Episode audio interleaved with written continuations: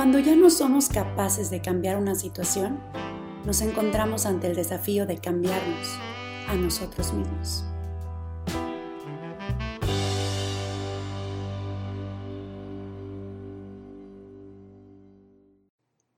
Ya llegaste, quédate un rato con nosotros. Hablaremos de lo que todos piensan y nadie dice, de lo que muchos sienten y de lo que todos viven.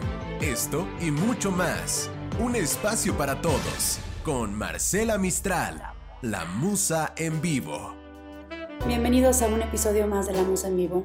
Es un placer poder compartir con ustedes y es un honor que puedas compartir este tiempo y este espacio, en mi caso con gente tan maravillosa como ustedes, donde quiera que nos estés escuchando, donde quiera que nos acompañes, en donde quiera que te estés uniendo a esta comunicación, a este momento para compartir vivencias, experiencias, aprendizajes y muchísima sabiduría, que es justo lo que buscamos eh, transmitir y además aprender a través de todas las vivencias y todas las cosas que hemos compartido en estos episodios de la Musa en Vivo.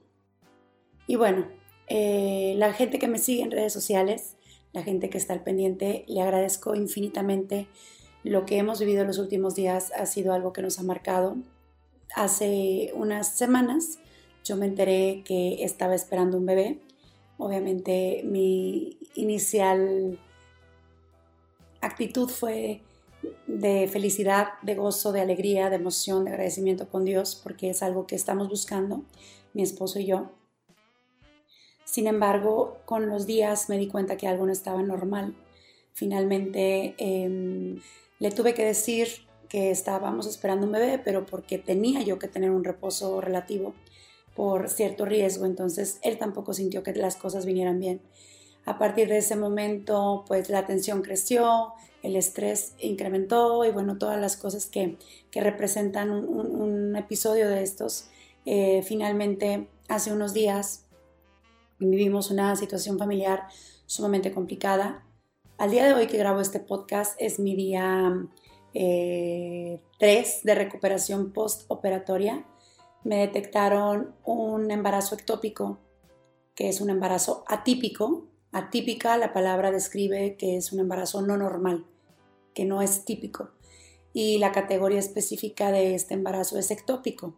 Hay embarazos anembriónicos, sin embrión, hay embarazos ectópicos que se forman fuera del útero, que fue mi caso.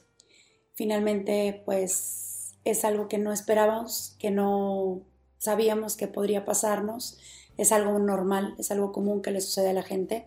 Sin embargo, es algo que también si no se detecta a tiempo o si no se em, diagnostica a tiempo puede poner en riesgo incluso la vida de la propia madre, puesto que normalmente los bebés pues no logran concretar su, crecimiento.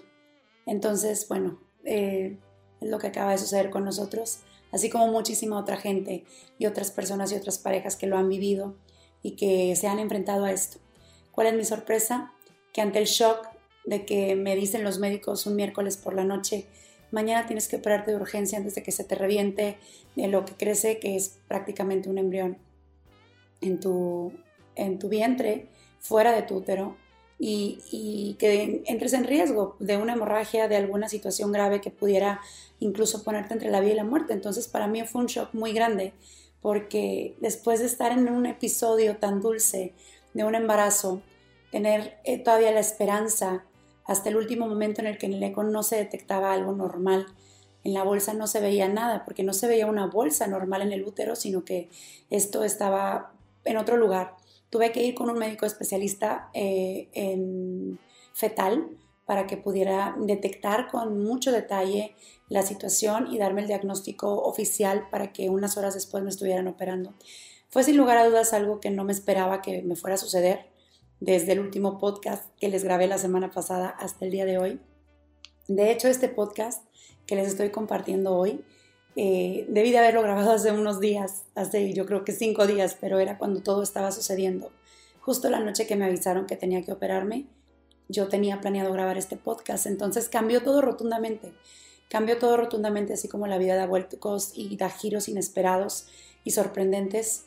Y lo único que tenemos que hacer, como les dije en la frase inicial de este episodio, cuando ya no está en nosotros cambiar las situaciones, cuando ya dimos todo de nosotros, cuando ya nos entregamos, cuando ya eh, cumplimos, cuando ya nos dimos, sencillamente, cuando ya no podemos cambiarlo de afuera, cuando ya está todo hecho y dicho, es cuando nosotros debemos de entregarnos, pero a cambiarnos a nosotros mismos, adaptarnos, a eh, enriquecer nuestro caminar, a enriquecer nuestro pensamiento. No el por qué, sino el para qué. El por qué es una respuesta que quizá no te va a llegar. El para qué, cuando recibas tú la respuesta del para qué sucedieron las cosas, vas a crecer y vas a avanzar y vas a trascender. Entonces, en eso estoy, en eso estoy viviendo. Justo en este momento estoy sentada de una forma muy especial, eh, me muevo lento, conecté mis aparatos y mi equipo para grabarles el podcast de una forma lenta. Estoy teniendo el mayor de los eh, reposos posibles dentro de mi casa.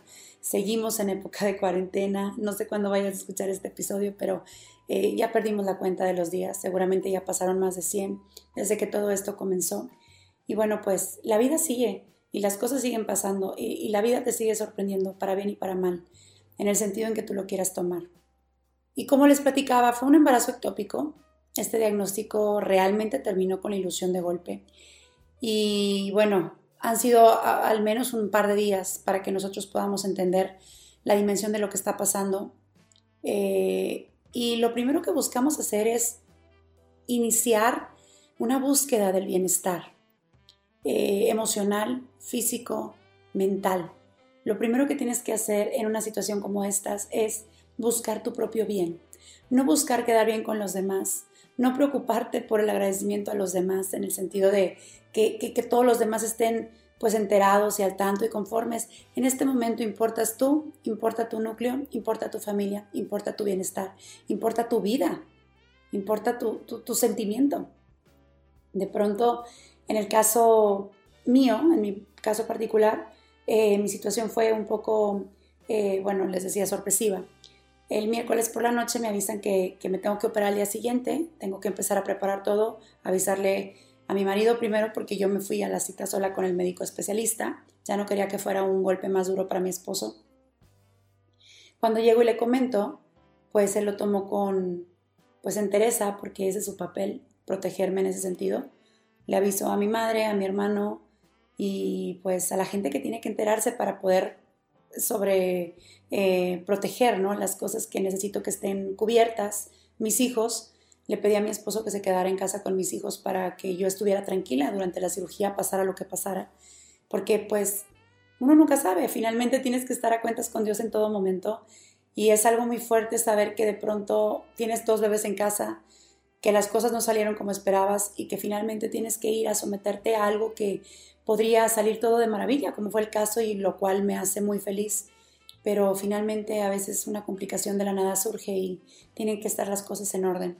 Entonces me fui a esta intervención, eh, disfruté mi soledad, lo medité, empecé a compartir con gente a través de redes sociales, quizá no a responderles porque mi estado no me lo permitía, pero sí a eh, ser parte de sus historias, ser parte de todo lo que nos comparten ser parte de momentos tan íntimos y tan importantes y reflexivos que también les ha tocado vivir, pérdidas de bebés eh, pequeñitos, pérdidas de embarazos, eh, embarazos similares al mío y otras circunstancias que los han puesto en riesgo, historias de personas que no son una cifra, sino que llevan un nombre.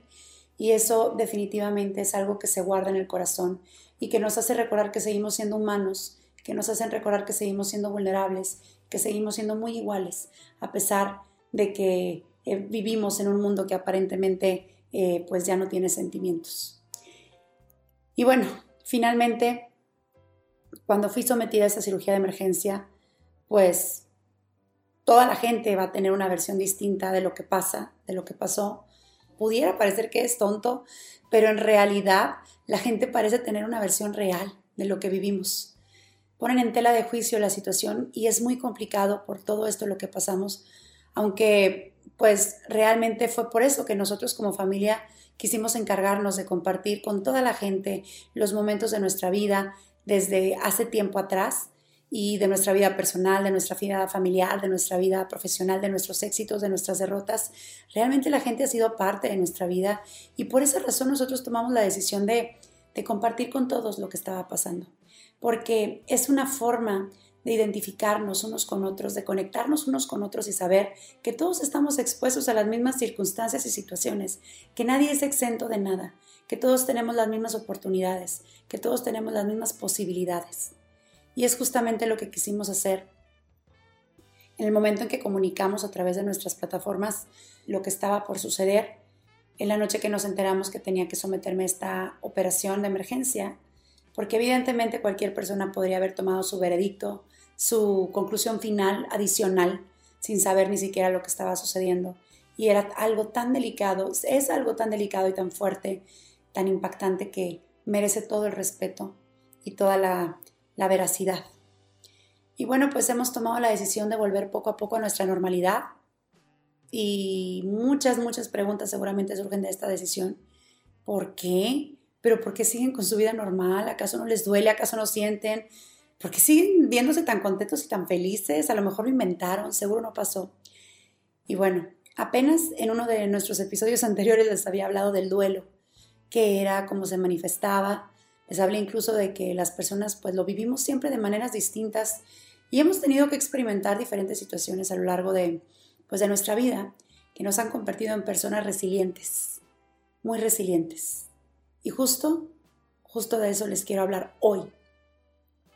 Probablemente el podcast de hoy, este episodio, tiene un sentido diferente, tiene un ritmo diferente, tiene un orden diferente porque las palabras fluyen, las emociones salen y la única manera en que se puede sanar una vivencia tan fuerte, tan repentina y tan impactante es aceptarla y hablarla analízalo, entiéndelo, escúchalo y de pronto vas a sentir que se libera.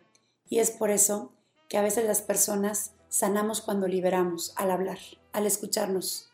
Yo, Marcela, realmente me considero una persona súper resiliente.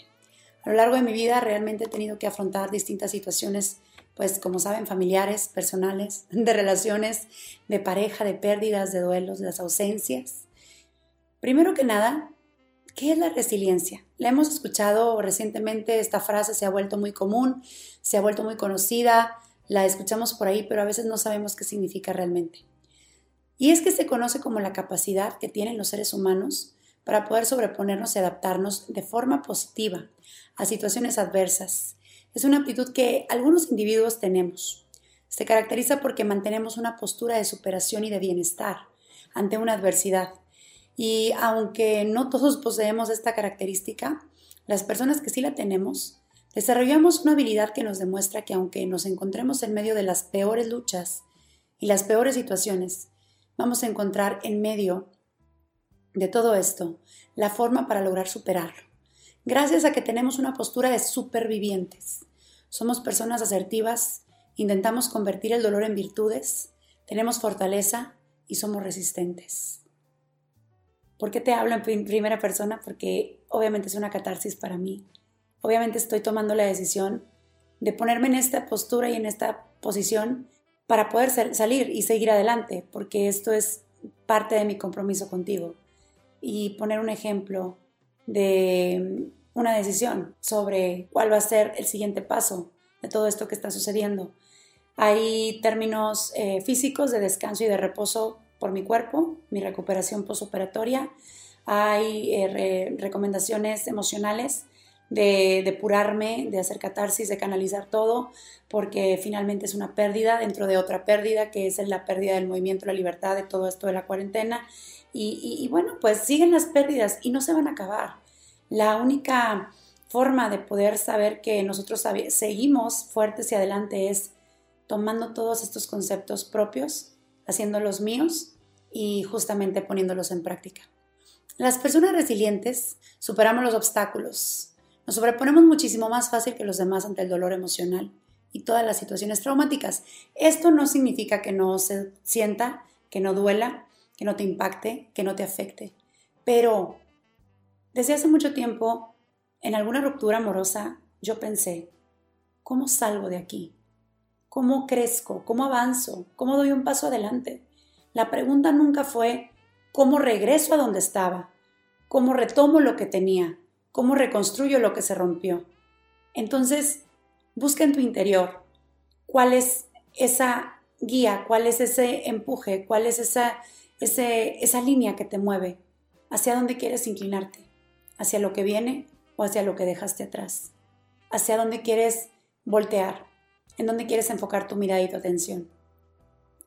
¿En lo que ya conoces y que te causa un sentimiento de confort, un sentimiento de, quizá tú lo podrías llamar tranquilidad, pero pues es un sentimiento ya conocido, o algo más, algo nuevo, algo que está por venir. Todas las personas eh, que vivimos el duelo eh, tenemos una forma diferente de afrontarlo. Yo, por ejemplo, les he compartido, me conozco, soy una persona que sabe el beneficio que genera la actividad casi inmediata después de una pérdida. Y por eso a veces mucha gente se sorprende y podría llamarme una persona pues poco apegada, poco sensible, poco emotiva y sin saber que soy la persona más sensible, apasionada, amorosa y emotiva que existe de toda la gente que yo conozco.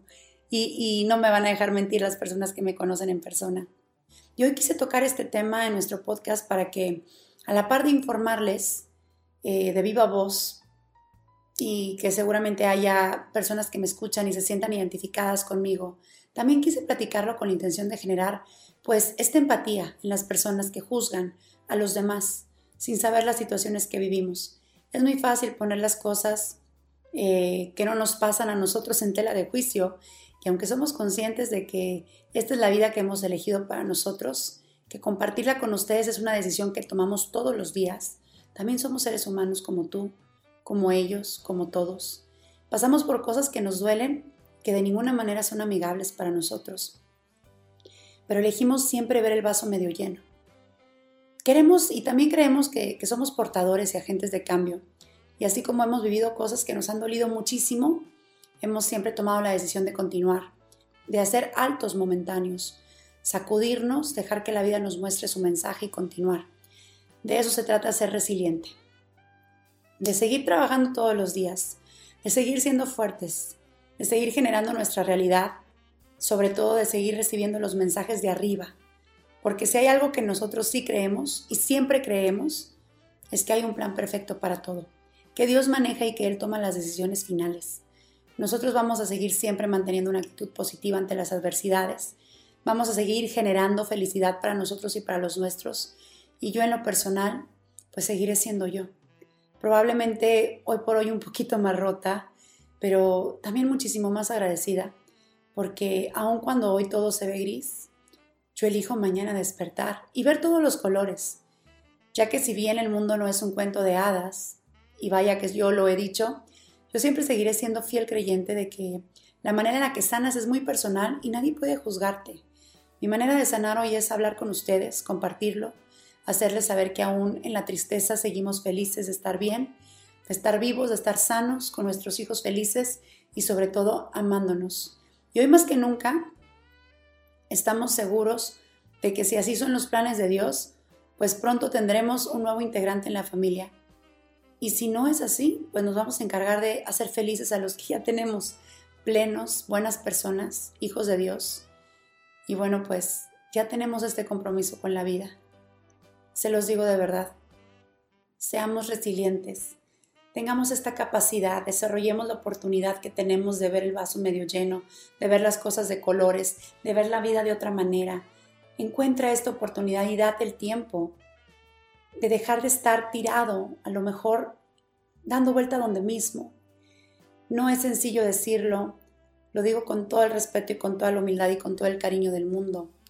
Finalmente, como yo misma te lo estoy expresando, no es un trato justo el juicio hacia los demás porque nadie sabe lo que cargamos. Esto lo quise compartir como para poner una voz eh, a todas aquellas personas que a veces no tienen alguien que las escuche, que creen que su mundo se viene abajo y sí se viene abajo cuando una de estas cosas sucede, pero finalmente siempre hay una luz al final del camino, siempre hay un rayo de esperanza que nos invita a seguir adelante, que nos invita a continuar. Si sigues respirando en este mundo, si sigues eh, despertando en este mundo es porque tienes una misión. Por más difícil que parezca todo lo que nos sucede, tiene un propósito y tiene un plan perfecto. Y bueno, yo les quiero agradecer desde el fondo de mi corazón que escuchen este episodio con mucho cariño, Ha sido complicado elaborarlo el día de hoy, puesto que les digo, estoy todavía en la recuperación postoperatoria con un descanso mayoritario en mi cuerpo por el tema de la cirugía, con un impacto emocional fuerte, sorpresivo, por el tema de la pérdida de un embarazo. También esto fue pues una punta de lanza, puesto que antes de hacerlo público ya había algunos señalamientos y juicios en parte para mi comportamiento en redes sociales, porque la gente se atrevía a señalar y a juzgar sin siquiera imaginarse que todas las precauciones y cuidados que estaban siendo emitidos por mi parte venían de una emoción y de una prevención maravillosa como lo era un embarazo. Pero los tiempos de, Dios son perfectos y finalmente el plan de Él era pues esto, aún no entiendo el para qué, lo sigo esperando, pero estaré receptiva para escuchar la señal y para poder compartirla y seguir aprendiendo y seguir brindando la experiencia y el aprendizaje que cada cosa que nos sucede en la vida nos, nos deja. Nunca subestimemos el sufrimiento o las vivencias de las demás personas, porque todo tiene una relación para que nosotros mismos podamos avanzar, para que nosotros mismos podamos transformarnos y para que nosotros podamos crecer, porque todos estamos aquí para ayudarnos. Por eso somos seres humanos, porque somos los mismos, porque somos hermanos. Y bueno, no solo eres lo que logras, recuerda que también eres todo lo que tú superas. Muévete, porque nadie va a venir a hacerlo por ti, solamente tú. Nos vemos la próxima emisión. Es un placer compartir contigo la música en vivo. Yo soy Marcela Mistral. Hasta la próxima. Recuerda seguirme en mis redes sociales. En Instagram estoy como arroba musa mistral. En Twitter estamos como arroba mmistral. Y en Facebook estamos como Marcela Mistral, la musa. Las cuentas verificadas esas son. Queremos estar en contacto contigo, queremos saber lo que piensas, tus comentarios, algún tema que quieres que abordemos. Bueno, pues nos puedes escribir a podcast.marcelamistral.com. No te pierdas el próximo episodio de La Musa en Vivo con Marcela Mistral.